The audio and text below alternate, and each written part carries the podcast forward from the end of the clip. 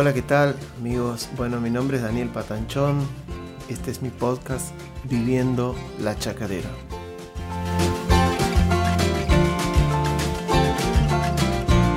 Este es un lugar donde un poco cuento eh, mis andanzas en el terreno de la música, ¿no? Y cómo se ha ido desarrollando toda mi, mi carrera y mi vida musical. En el último podcast habíamos quedado en el año 98, eh, si bien no, son, no, es mi idea hacer una cronología, pero sí como son los primeros capítulos, después voy a empezar a contar más, más salteadas, cosas más salteadas que me voy acordando a medida que, lo voy haciendo, pero ahora este, simplemente eh, me quedé en ese año, en el último, y, me acuerdo que estábamos, eh, les estaba contando que, que en ese año yo había dejado de tocar con la Gran 7, que era mi banda, era la banda de mis amigos, ¿no? Este, que habíamos logrado eh, armar eh, un, esquema de trabajo y, y, era algo que siempre habíamos querido hacer. Y bueno, eh, después yo decidí salirme de ahí porque el objetivo general de la banda era, era solo ese, tocar en fiestas y yo no, no quería pasarme la vida tocando en bares y fiestas ajenas, ¿no? Eh, entonces lo que, lo que decidí fue, y ante la propuesta de, Cristian Vanegas, de volver a formar parte del grupo de Horacio para presentar el disco que se llama La ciudad desierta, ¿no? que es un disco que yo había eh, ensayado incluso, pero que por diferentes motivos eh, no grabé por no ser parte de la banda en ese momento. ¿no? Pero bueno, el asunto es que Horacio lo grabó y, y disolvió la banda que tenía y ahí me convocan de nuevo a mí. Y como yo estaba en ese impasse, digamos, este, me pareció una buena idea y un buen momento, ¿no? Retomar mi, mi, mi relación este, musical con ellos, ¿no? Así que, mm, así que bueno, empezamos a girar y había como una, como una expectativa, ¿no? de, de, había muchas cosas, no me acuerdo en ese momento Horacio estaba en Warner y estaban también eh, este grupo de chamamé que cantaban la sobredosis de chamamé, eh, me parece que es, sí, Ambué. Y estaba Rally también en el, en el, en la, mm, en el staff de la compañía, ¿no? Que, no sé si ya lo he dicho, sí, me parece que sí, pero era, era Warner.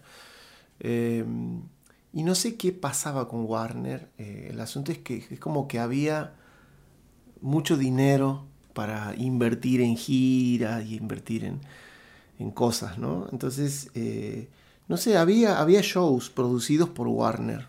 Había shows producidos por Warner, me acuerdo. Y estamos hablando del año 98, la recesión menemista era tremenda, la desocupación era tremenda y, el espíritu de las personas estaba totalmente caído porque porque, digamos, si bien es cierto, yo nunca he dejado de trabajar porque siempre he trabajado tocando. Este, y, siempre hemos sido contratados en las fiestas de los ricos, por ejemplo. Y los ricos nunca, nunca tienen problema, digamos, ellos pasan todas las crisis más o menos igual, ¿no? Eh, cuando digo los ricos me refiero a las clases acomodadas, sin, sin ánimo de ser un poco, de, sin ser despectivo, ¿no? Pero pero, por ejemplo, a mí, si no laburo un mes, me cambia mucho la, la realidad hasta el día de hoy. Entonces, este, ah, por ahí otras personas no, ¿no? Bueno, nada, entonces, como, como, como seguíamos trabajando, tengo el recuerdo de tocar en fiestas. Una vez tocamos en la fiesta, en, una casa, en la casa de Nestoric, que es el dueño del diario de Santiago, qué sé un montón de, de lugares así, de familias acomodadas, digamos, de Santiago. Entonces nunca, nunca faltaba, nunca faltaba un cumpleaños, nunca faltaba un casamiento. Este, y entonces en ese momento yo trabajaba, tocaba con, con, con Piri y Andrés, que eran mis amigos, era como ellos eh, tenían ese dúo y, yo cuando podía tocar, cuando podía ir a tocar con ellos, eh, iba y si tenía que irme a tocar con Horacio, me iba a tocar con Horacio. Entonces siempre tenía laburo. Así que nada, andaba bien en, ese sentido, estaba, estaba tranquilo, pero sí eran años duros para todos, ¿no?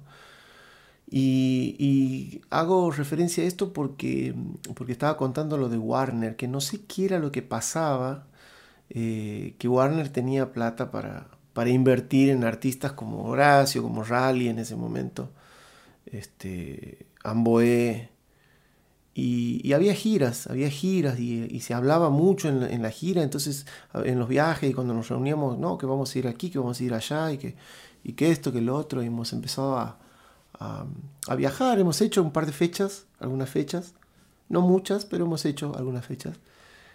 Y un buen día se cortó todo, o sea, de pronto no hubo más, nada. sí, del día, de la noche a la mañana no hubo más fechas este, producidas por, por, el sello este, ¿no? Por Warner.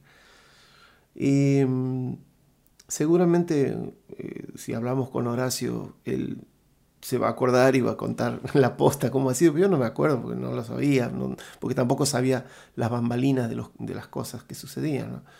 Este, uno es músico, simplemente toca y espera el llamado para la fecha.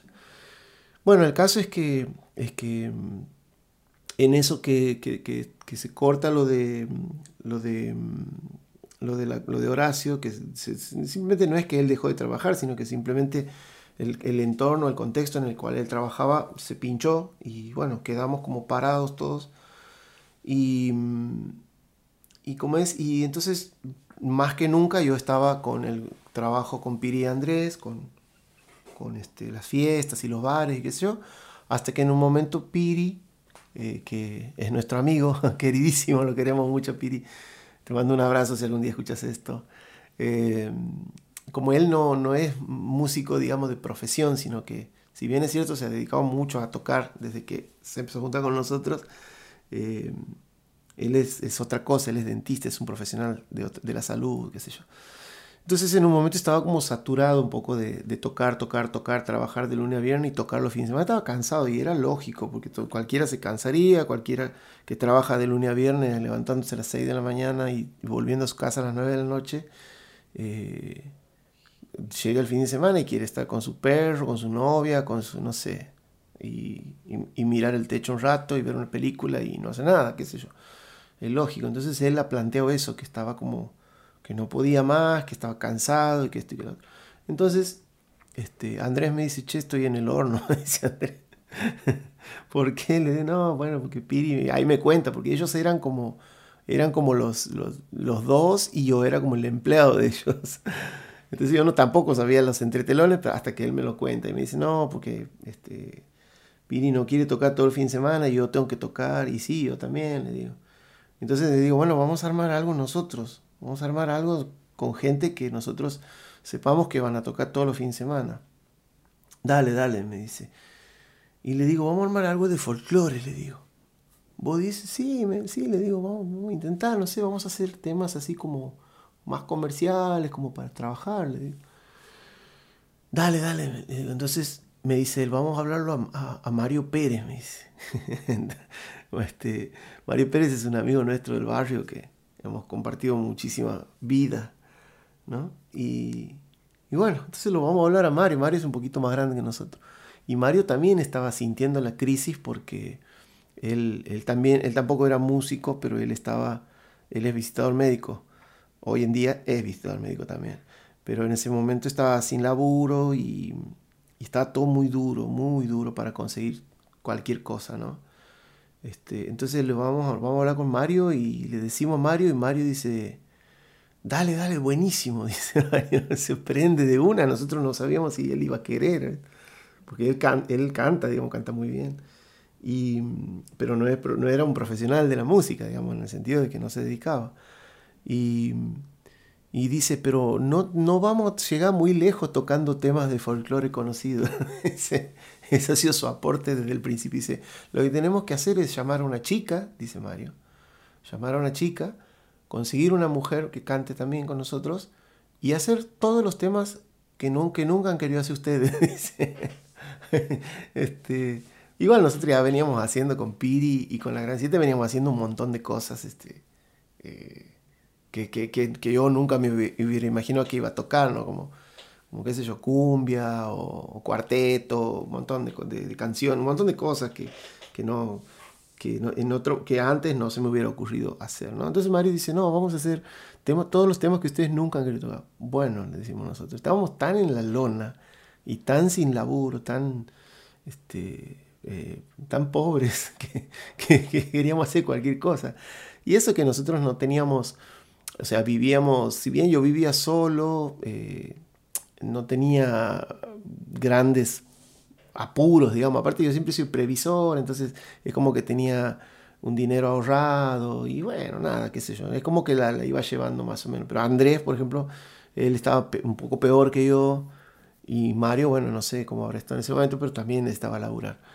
Y, y bueno, entonces sí, vamos a ponernos las plumas y vamos a salir, le, le digo, porque así no podemos estar. Listo. Bueno, entonces hablamos con la Valeria Nasif, Vale eh, había sido este, muy amiga nuestra en, hace, no sé, hacía un, breve tiempo. Este, había sido amiga nuestra porque no sé, se había, no sé cómo, el asunto es que habíamos compartido guitarreada, qué sé yo, con Andrés y, y Andrés, este, de hecho después ellos fueron novios, pero pero me parece que ahí como que se andaban presumiendo ya. Y entonces eh, Andrés la llama y la llamamos entre todos, la vamos a hablar. Me acuerdo de ir a la casa los, tres con Mario, que vivía ahí a la vuelta, pues todo sucedía en el barrio de Autonomía, ahí a la vuelta. Entonces la vamos a hablar y le decimos, le contamos y la Vale cantaba muy bien, cantaba muy bien, naturalmente tenía, era una, una, cantante natural, digamos, este, no sé, esas personas que abren la boca y cantan y, Seguramente de pequeña cantaba, qué sé yo. No, que no había que enseñarle nada, ya cantaba. Y aparte este, tenía energía, iba para adelante, qué sé yo. Éramos todos jovencitos, entonces no había problema. Bueno, y nos juntamos con, con, este, con la Vale y elegimos algunos temas de Madonna. Y, bueno, y, y, en el reparto ese de temas, bueno, nos empezamos a juntar a ensayar y la Vale cantaba con, con este, en inglés con, fonética, digamos, no había internet como para sacar la letra, no conocíamos gente que sepa inglés, eh, qué sé yo, no sé, era todo más, más difícil conseguir una letra en inglés, entonces eh, ella la sacaba por fonética y estaba bien, para nosotros por lo menos estaba bien. Entonces nos empezamos a juntar a ensayar en el fondo de Andrés, los cuatro, y, bueno, y ahí viene la, la, la cuestión mía, ¿no? Entonces Andrés hacía las pistas, Andrés era el que hacía las pistas para, para, para tocar, nosotros tocábamos arriba de pistas, entonces Mario dice, tenemos que comprar un sonido porque cada vez que vamos a tocar vamos a, tenemos que pagar el sonido y estamos perdiendo plata, entonces tenemos que sacar un sonido en cuotas. Bueno, listo, nos endeudamos, ok. ¿Y cómo lo vamos a pagar? Con las tocadas, dice Mario. Eh, Mario tenía otra cabeza, él, bueno, él tenía, tiene otra cabeza distinta. Bueno, entonces, este, nos juntamos a ensayar y ahí este, eh, con el sonido y a todo. Y, bueno, y ahí me vienen a decir a mí, me dicen, bueno, mira, Andrés hace las pistas, la Vale, eh, bueno, no sé, es como que canta la mayor parte del show, eh, yo, Mario dice, yo soy el que consigue las fechas y también canto, y vos qué vas a hacer, me dice. Había que hacer algo más, algo más aparte de tocar y hacer, aparte de tocar la guitarra, ¿no? Y ellos no me estaban pidiendo nada del otro mundo, simplemente querían que cante algunos temas. Bueno, le digo, ¿qué, qué? No, pero yo no sé qué cantar, le digo, no, yo no, no los temas, no, no sé, no me gustan, no, no me siento bien cantando algunas cosas. Y bueno, entonces me dan una lista, me dan una lista para elegir. y había unos temas de Chayanne. Y, y, Chayanne es, para mí, Chayanne es, es el símbolo de lo, de, lo... No sé, nunca me ha gustado Chayanne, me parece... Eh, no sé, nunca me ha gustado, ni me ha caído simpático, ni nada, me pareció como, como, como una música muy oportunista, qué sé yo, no sé, no, no me ha gustado, nunca. Pero de la lista que me han dado era lo más potable que había para hacer, pues después había unos temas de Giancarlo y unos temas de no sé quién que no me acuerdo en este momento, y digo, no, de Arjona también, otro Arjona, Dios mío. Este, y Mario cantaba unos temas de Arjona, ¿viste? Y a mí ya tocar los temas de Arjona ya me daba como Señora de las Cuatro Décadas y todos esos temas misóginos. este, este, y machirulos, ah, no me gustaba, a mí me daba una incomodidad ya, Este, y encima tenía que cantar uno, no, yo no, Arjona no voy a cantar nunca, digo. Bueno, vamos con los de Chayanne, que era lo menos nocivo, y después me he dado cuenta que no era para tanto los de Chayanne, digamos, ¿no? este, y bueno, y, y elijo un, par de temas de Chayanne, que no me acuerdo cuáles eran, unos lentos. Y, bueno, y, ahí fuimos a, empezar a salir a, buscar los bares, ¿no? Para tocar. Este, y en Santiago es muy fácil empezar a tocar. Si lo haces bien es muy fácil porque, porque vos vas a, tocar en un bar y en ese bar te ven las mismas personas que después te van a contratar para sus fiestas. Es, el, círculo es muy pequeño, digamos, entonces eh, uno empieza a tocar y rápidamente ya lo contratan de fiestas y si lo hace bien, obviamente. Este, eh, así que no había mucho, mucho, mucho más para hacer, ¿no? Empezamos a tocar, empezamos a tocar en La Roca, que ya lo conocíamos a los, a los dueños, empezamos a tocar La Roca, en un lugar que se llamaba Miraflores también. Y así empezamos como a inventar también, después tocábamos en el Hiper Libertad otra vez, en un boliche que ve ahí, en el Hiper Libertad y qué sé yo, y siempre íbamos, cantábamos y, y yo tocaba mi canción, cantaba mis dos, mis dos lentos de Chayanne, que me daba una vergüenza, me acuerdo la primera vez que los canté dije, no, pues eh, me daba mucha vergüenza, no me gustaba, no me gustaba hacerlo. Y, y, bueno, hasta que, como dice el dicho, que los melones se acomodan en el carro, después cuando me empezó a tener rápidamente, ¿no? Ahí, rápidamente, que hemos empezado a tener muchas fechas, eh, yo, eh, arreglamos con un amigo mío, con Fernando, para que él nos dé una mano con la armada y las desarmadas de las cosas. ¿no? Él era un compañero de la escuela de música mía. Y entonces el trato era que, él venía con nosotros, qué sé yo, y después cuando terminábamos, o sea, él iba a armar y iba a desarmar.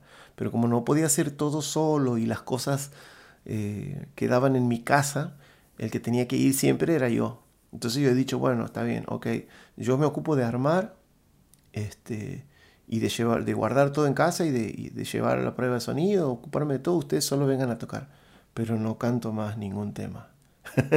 Esa ha sido mi condición.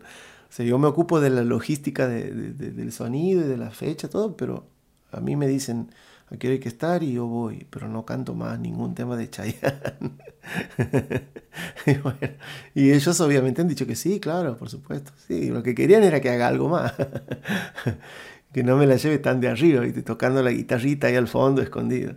Bueno, el asunto es que, es que eh, empezamos a, trabajar con Fer y bueno, y con Fer cultivamos, con Fernando cultivamos una amistad tremenda porque éramos compañeros de la escuela de música y, y él se quedaba a dormir en mi casa, este, se quedaba a dormir en mi casa después de los shows y, y, que nada, y se iba después porque él vivía en la banda, entonces era, era difícil volver a la banda, ¿no?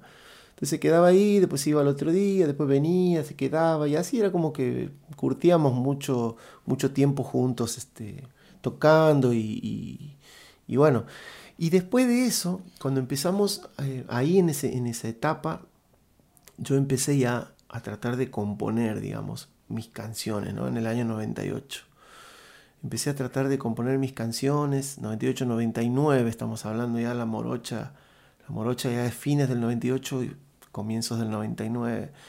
Ya escribí Perico, me acuerdo. Escribí Perico ahí en la casa de la San Martín, donde yo vivía, eh, que es la primera, la primer samba, que ahí en un viaje se las mostré a, en un viaje que hicimos con Horacio, se las mostré a, al mono y a, Quique Jansen, en la casa de Quique Jansen, en Tucumán estábamos, en Tafí Viejo.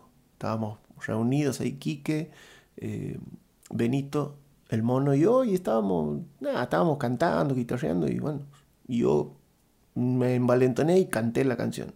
Esta es mía, pum, y lo tiré ahí. Y bueno, me han hecho cantarla de nuevo, que sé que les ha gustado a todos. Nada, ha sido muy lindo el momento, ¿no? Entonces ya empezaba como a tener eso en la cabeza, de querer hacer temas y qué sé yo, y mientras tanto tocaba con, la morocha, ¿no?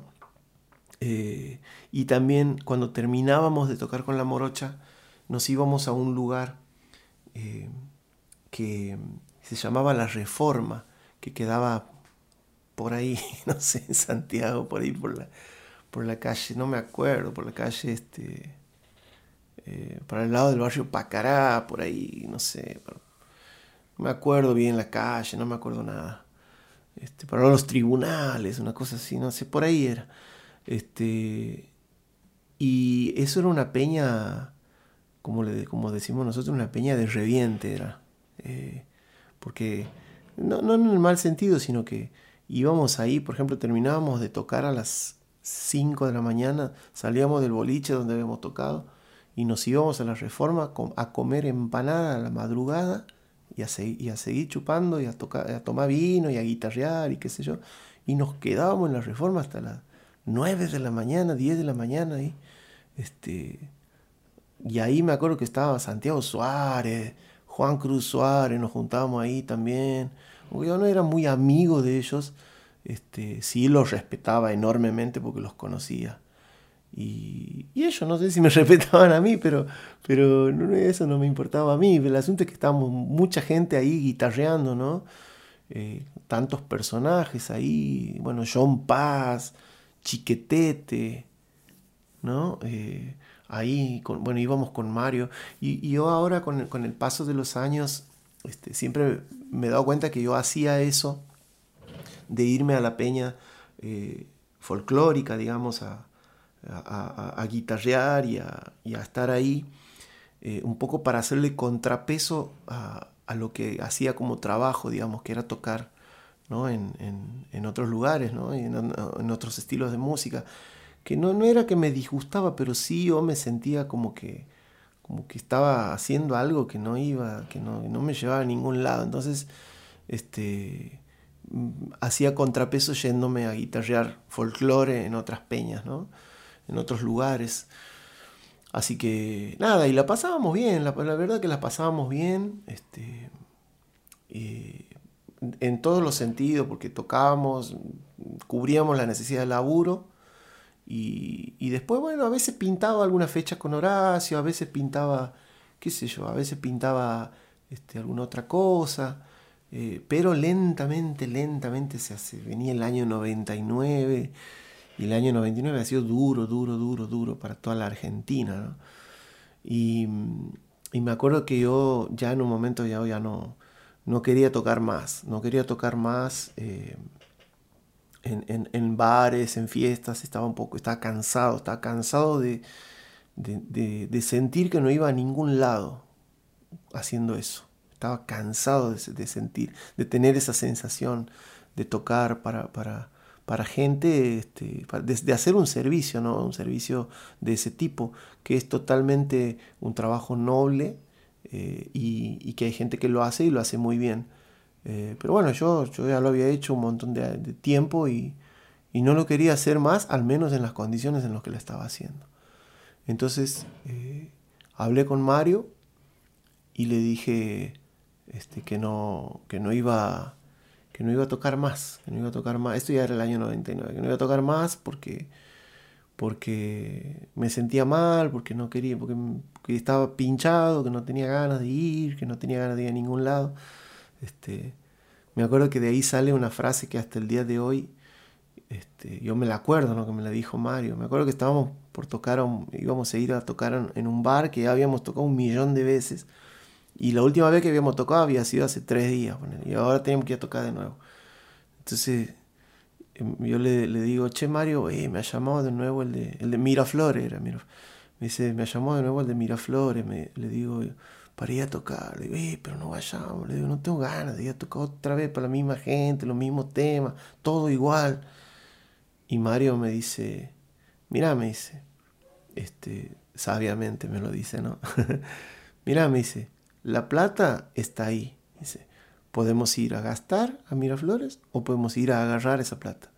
Si nosotros no la agarramos, va a ir otro y la va a agarrar. dice. Así que mejor vamos a agarrarla nosotros. Y de paso no gastamos. porque lo mismo íbamos a ir a Miraflores. Y tenía razón, porque lo mismo íbamos a ir a, nada, a escuchar otra banda que tocaba lo mismo que nosotros. Así que nada, ahí, me, ahí aprendí con esa frase de Mario un montón de cosas hasta el día de hoy, ¿no? que las la, recuerdo y, la, y las repito muchas veces en ocasiones. Em, pero bueno, en ese momento yo ya, ya, también ya estaba cansado y decido dejar. Y ahí sí me quedo en Pampa y la Vía, como quien dice, ¿no? O sea, Horacio estaba planchadísimo, eh, sin más trabajo de, covers, y sin lo único que hacía era ir a la escuela de música y estudiar, ¿no? Entonces empecé a pensar, digo, ¿qué, tengo, qué voy a hacer el año que viene? Ya había venido pensando, ¿no? En el año 2000, yo terminaba mi, mi profesora de música y tenía que hacer algo en el año 2000, un plan, tenía que tener un plan. Entonces digo, me voy a seguir estudiando en Córdoba, porque yo había tenido, ya había tenido la experiencia en Córdoba y como que necesitaba una revancha, quería ir de nuevo a Córdoba. Y digo, voy a ir y voy a estudiar, eh, voy a llevar plata preparado, preparado para aguantar, qué sé yo, 6, 7 meses y voy a estudiar en la Universidad de Córdoba, voy a estudiar composición.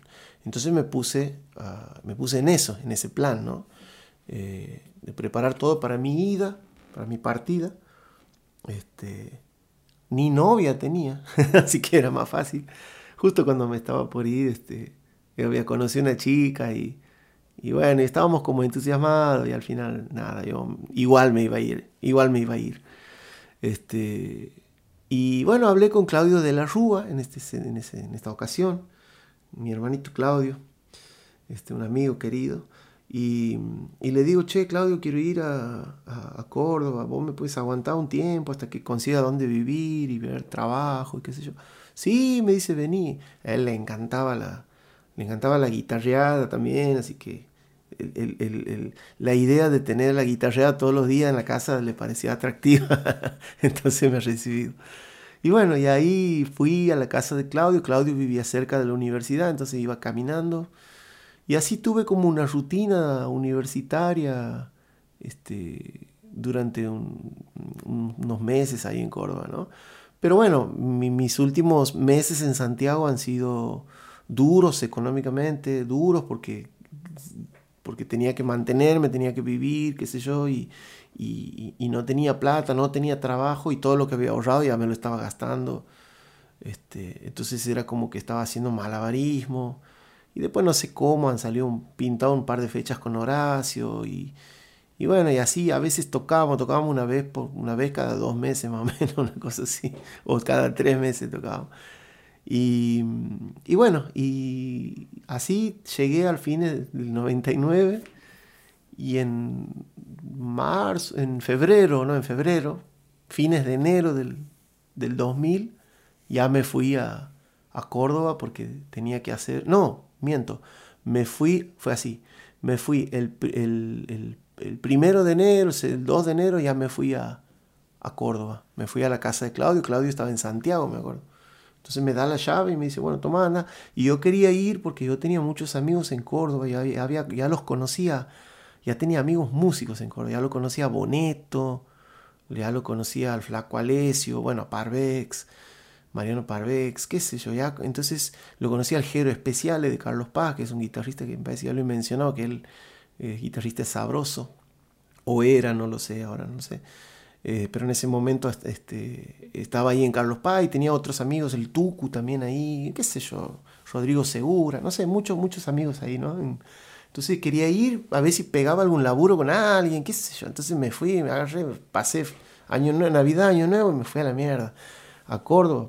Llegué a Córdoba en enero, me acuerdo. Este, no había nadie en Córdoba. y bueno, y no sé, me fui a, me fui a Carlos Paz, a la casa del Jero. Y nada, y ahí empezamos a curtir con Boneto, con el flaco Alesio, y ya empezamos a hablar de armar una banda y qué sé yo, y ahí empezó como a, tener otro color, ¿no? La, la, la, situación para mí, ¿no? Este, así que bueno, cuando llegó febrero, eh, eh, me parece que en enero y, febrero tocamos, no sé si con Horacio en Jesús María, en algún festival debemos haber tocado y después este, yo volvía ya en Córdoba, yo ya había arreglado con él que yo ahora vivía en Córdoba. Entonces él, si, si yo tenía que ir a tocar con él, ya este, tenía que, él me tenía que, que, pagar, digamos, los pasajes y todas las cosas, ¿no? Así que bueno, y así empecé eh, la universidad en febrero, el, cursillo, no sé cómo se llama, una, una, cosa que se cursa en febrero antes, antes de que empiecen las clases oficialmente. Y, y, bueno, y así eh, tenía mi rutina otra vez estudiando y qué sé yo. Y estaba, estaba, estaba, estaba feliz, digamos, estaba feliz. También había conocido a alguien, había conocido una, una, compañera, también había empezado como a conocer y entonces estaba feliz porque tenía, tenía como una, se estaba como recomponiendo toda mi vida este, ahí en Córdoba, ¿no? Empezando a armar algo y empezando a tener proyectos y qué sé yo. Pero bueno, no todo eh, fluyó como yo suponía en la universidad, por ejemplo. Pero eso lo vamos a ver en el próximo podcast. Bueno, espero que les haya sido un poco entretenido, aunque sea. Eh, nos vemos la próxima y les dejo un abrazo. Gracias por escuchar.